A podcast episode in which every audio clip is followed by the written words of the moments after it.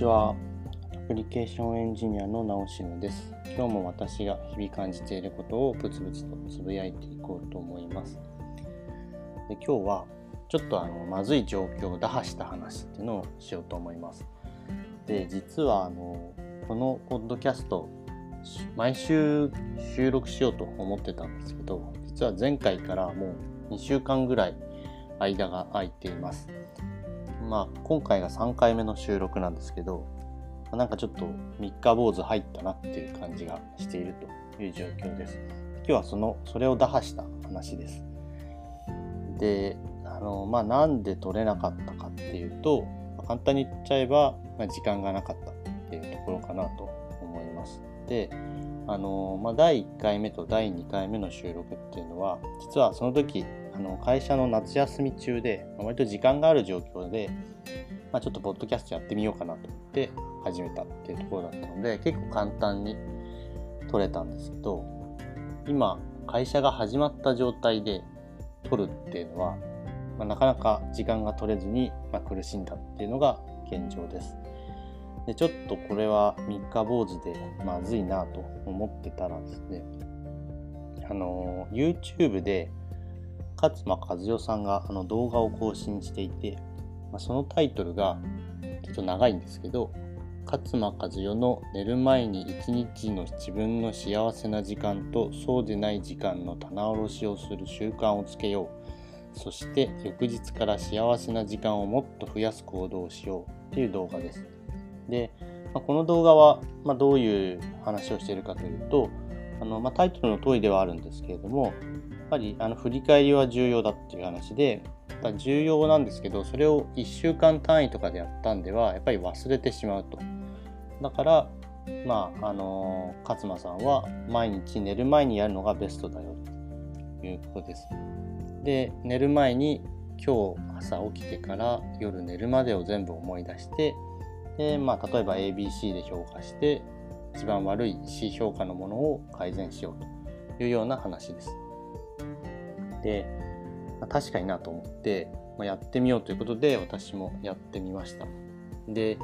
あのやってみると、あの私の場合は朝、えーと、結構家族よりも1時間ぐらい早く目が覚めて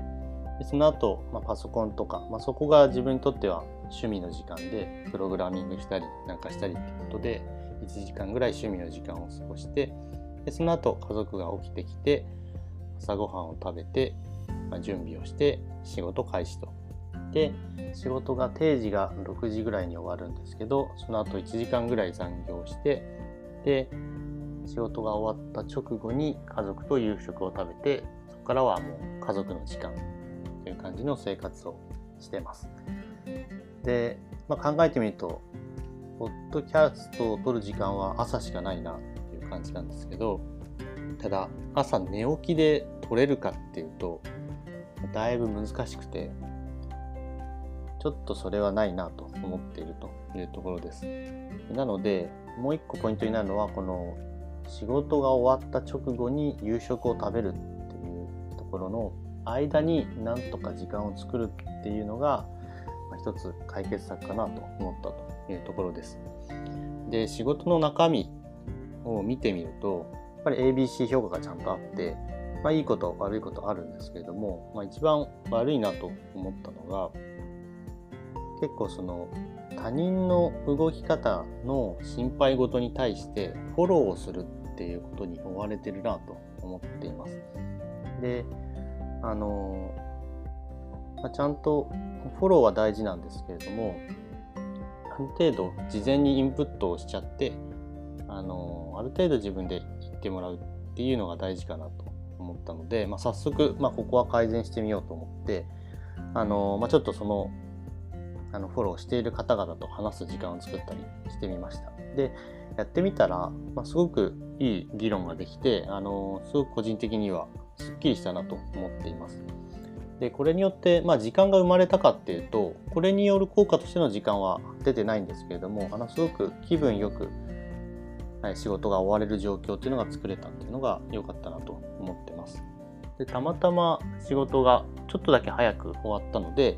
あの今日は収録ができてると思ってます。あのややってみていいなと思ったのが仕事終わりに時間を作るっていうことをやりたかったんですけど実は大事なのはそれだけではなくてもう一個この作った時間ですぐ